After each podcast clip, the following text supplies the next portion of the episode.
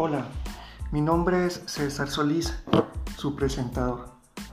Para comenzar les platico un poco de mí. Yo soy contador público y profesor de nivel secundaria e imparto la materia de contabilidad y administración de empresas. Actualmente estudio la maestría en educación. Bienvenidos a mi podcast de política educativa, un tema bastante interesante y actual en el que voy a comentar de una manera sencilla la relación que tiene la política en México con la educación, la economía y la sociedad, así como sus impactos a través de las diferentes perspectivas de autores implicados en la materia y mi opinión personal de este tema. Como tema central del episodio 1 nos enfocaremos en los grandes problemas que sufre el sistema educativo mexicano, sus causas y sus consecuencias, aportando una utopía educativa personal que pudiera ser tomada en cuenta para tratar de resolver los problemas que describiré el día de hoy. En este episodio voy a explicar el concepto de política en general y la definición del filósofo Bernardo Toro me gustó por la claridad y sencillez con la que explica y nos dice que es el arte de combinar intereses con necesidades y posibilidades. Honestamente es un concepto bastante idealista que en la realidad no se lleva a cabo, debido a que a mi consideración solo se combinan ciertos intereses para tratar de resolver mínimas necesidades que tiene la sociedad. En días recientes analicé un video de perspectivas de la política educativa en México por parte del INE y honestamente me cambió la visión que tenía de este tema. Y recuerdo al doctor en filosofía Luis Aguilar que nos hablaba de la perspectiva y lo visualiza de dos maneras. Una manera es como enfoque, la cual es una crítica personal, unilateral y excluyente de propuestas diferentes, y otra como prospectiva, la cual juzga lo que es probable que suceda a futuro y carece de información. Ambas pueden ser erróneas, así que lo que digamos aquí es un punto de vista personal que les puede servir para tener un panorama más claro y actual de las políticas educativas en nuestro país. Comentarles que este autor hace énfasis en que la solución de la política educativa pública se resuelve con la solución de los problemas sociales, económicos, políticos de un país. Nos menciona también que existen algunos problemas principales que afectan a la educación y son la desigualdad social, la pobreza extrema, insuficiencia de recursos financieros de los gobiernos para abordar con éxito estas problemáticas que vamos a estar describiendo en el sistema educativo así como la relación entre el gobierno y el sindicato magisterial y una débil valoración familiar hacia la educación, eh, en la cual nos menciona que parte de la sociedad en México dice que la educación no cambia las condiciones de vida y no rompe con los destinos sociales. Es decir, que la, la sociedad continúa ignorando y pensando que la educación no le funciona para salir de la pobreza. En mi opinión, mm, estoy en desacuerdo por el motivo de que una sociedad necesita estudiar para progresar. Así que debemos valorar la educación como un eje central para la solución de los problemas de un país. Y ahora sí, después de este amplio preámbulo, entramos al tema de los problemas del sistema educativo mexicano, los cuales son bastantes, pero nos enfocaremos en la investigación del artículo de María de Ibarrola Nicolín, la cual nos plantea la cobertura, calidad, gestión inadecuada y recursos ineficientes. Además nos comparte su visión de lo que ella considera una utopía educativa, es decir, una reflexión personal relacionada a buscar la calidad y la excelencia, comúnmente conocido como un sueño irrealizable o fantasía. Claro que después de ocho años de esta publicación, que sería en 2012, nos damos cuenta que existen más problemas en la educación, además de los ya mencionados, debido a que las políticas educativas han sido fallidas y no han sido consensadas con el magisterio y la sociedad.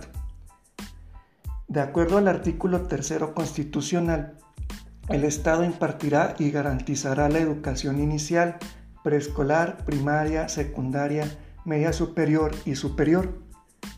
Asimismo, la educación básica y la media superior serán obligatorias. Por este motivo se genera un importante crecimiento de la matrícula, es decir, más demanda o más padres de familia inscriben a sus hijos a la escuela desde el nivel preescolar.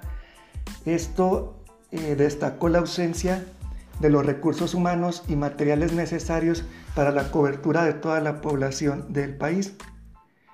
Luego tenemos los problemas de calidad, la calidad educativa en un sistema escolar, la cual no se supone a partir de las estadísticas de reprobación y deserción, ahora se fundamenta por la vía del desempeño de los jóvenes en pruebas estandarizadas, nacionales e internacionales, dicho de otra manera, por las evaluaciones.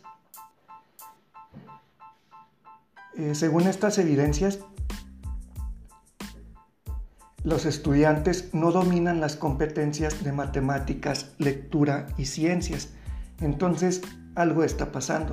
Considero importante que las evaluaciones se adecúen al contexto de los estudiantes y de los profesores. Claro que son necesarias para medir un avance en conocimientos, pero deben ser pertinentes y estar acordes a la realidad que actualmente vivimos. Eh, comúnmente nosotros como país copiamos ideas de otros países y no nos enfocamos en nuestro entorno o en nuestro contexto por eso son fallidas. Algunas medidas para incrementar la calidad educativa son la introducción de las TIC en las escuelas, que son las tecnologías de la información y comunicación, debido al constante cambio y la globalización que nos obliga a utilizar herramientas tecnológicas para estar a la vanguardia en conocimientos y brindar a los maestros opciones de actualización continua y oportunidades formativas desde cursos complementarios hasta posgrados pertinentes a sus áreas docentes y técnicas pedagógicas. Los problemas de gestión relacionados con el eficiente y eficaz uso pedagógico de los recursos disponibles y de la interacción entre ellos, para ello voy a precisar que a la federación le corresponde de manera exclusiva determinar los planes y programas de estudio, y todo lo referente a la formación de maestros de educación básica. Establecer el calendario escolar, elaborar y mantener actualizados los libros de texto gratuitos, regular el Sistema Nacional de Formación, la actualización, capacitación y superación profesional de los maestros y la evaluación del sistema educativo nacional a través de sus instituciones. Y a las autoridades locales, que son los estados, les corresponde de manera exclusiva prestar los servicios educativos. Las líneas de comunicación de las autoridades hacia los maestros responsables del quehacer cotidiano en las escuelas y de estos últimos hacia las autoridades están claramente bloqueadas por la burocracia gubernamental y por los sindicatos. La falta de compromiso con el fin último de los sistemas educativos incluso la misma falta de preparación en materia de educación de los servidores públicos y directivos recae en una gestión muy por debajo del mínimo deseable.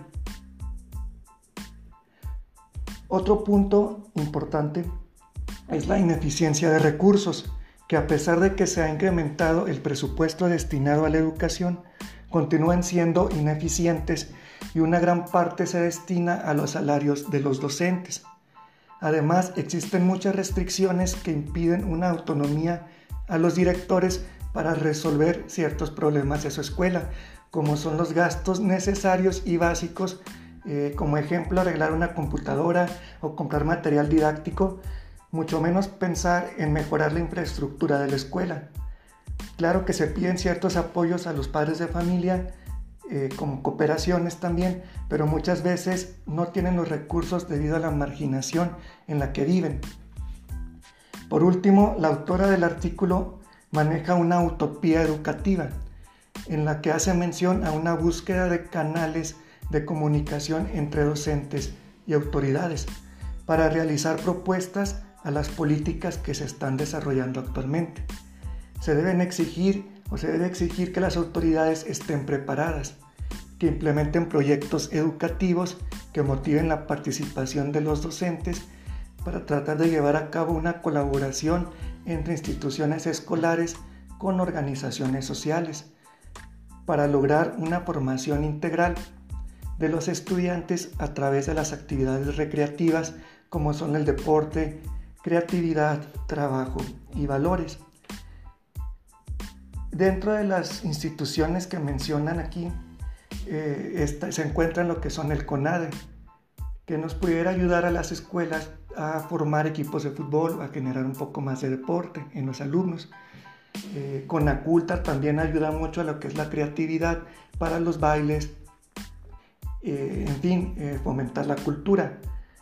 En cuestión al trabajo, existían también lo que eran los talleres en las escuelas, que también fue una reforma que lo quitaron y pusieron club escolar, algo que tampoco estuve de acuerdo porque los ayudaba a los alumnos a tener un trabajo terminando o un oficio terminando la educación básica.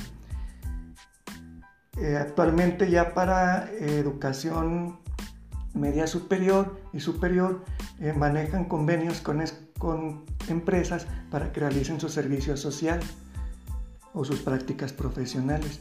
Y, el fomentar los valores que vienen desde casa, eh, también están manejando ya programas educativos en los cuales desde niños pueden ver caricaturas relacionadas con, este tema. Nosotros como sociedad debemos poner nuestro granito de arena. Es nuestra responsabilidad exigir al gobierno una educación de calidad e inclusiva, inculcar valores desde casa y confiar en que la educación es la solución a la problemática que actualmente nos enfrentamos. Debemos cambiar nuestra mentalidad pesimista y responsable a una positiva e idealista. Ya por último, pues agradecerte por escucharme y espero te haya servido y gustado este contenido eh, que comparto contigo con mucha dedicación y entusiasmo. Me despido de ustedes por su atención. Muchas gracias.